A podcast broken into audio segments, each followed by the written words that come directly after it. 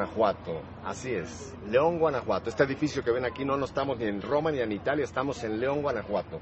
Y quiero presentar a dos personas muy especiales para este evento que se está llevando aquí en esta preciosa ciudad. El padre Eusebio Salazar, misionero de la Natividad de María. Así es. Muchísimas gracias, padre. Vamos a hablar en un momento con usted. y tenemos aquí a Rosa María Ordaz de la Pontificia Santa Croce de Roma. ¿Qué tal?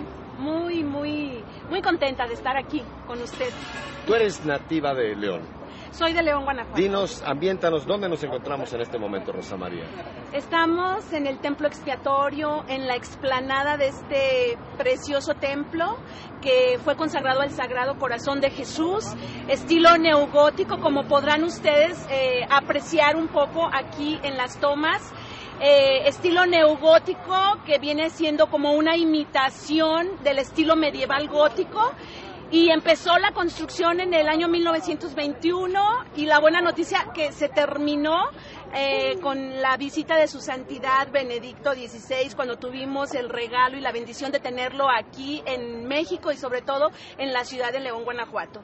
Y bueno, nos encontramos aquí muy contentos porque estamos ya en vísperas del cierre del año de la fe, estamos de manteles largos, nosotros aquí con Pepe Alonso, eh, estamos de manteles largos con el padre, eh, con el padre Eusebio Salazar, porque dentro de unos dentro de unas horas comenzará el décimo Congreso Juvenil Internacional Parroquial. Digo internacional porque tenemos expositores de talla internacional, entre ellos a nuestro estimado, que tanto queremos, a, Pepe Alonso, ¿verdad? Estamos a horas de comenzar este Congreso con los jóvenes y contentos porque todo desde León, Guanajuato.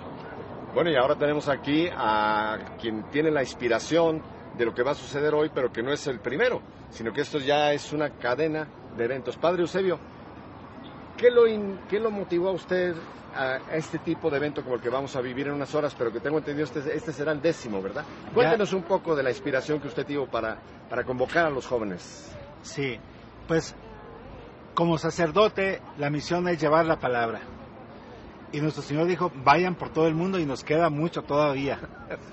Entonces queremos promoverlo en grande a través de los medios de comunicación, no nada más la gente que va ahí, porque vemos la gran necesidad que hay de que llegue la palabra de nuestro Señor a, dar esa paz que el mundo hoy necesita.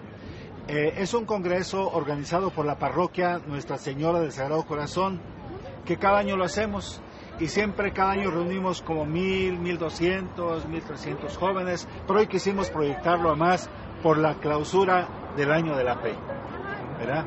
Y en lo personal le agradezco a Pepe su presencia mexicano y que está en su tierra después de muchos años que no venía.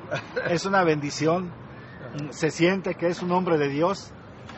Y, y Pepe, yo creo que va a haber muchas bendiciones. Ya está habiendo bendiciones. Hay mucha oración. Hay monjitas, hay seminaristas, hay sacerdotes, hay gente, todos orando y trabajando eh, por este evento. Para jóvenes y también hemos invitado a, las familias, Pepe. Tengo entendido, padre, de que esta es una zona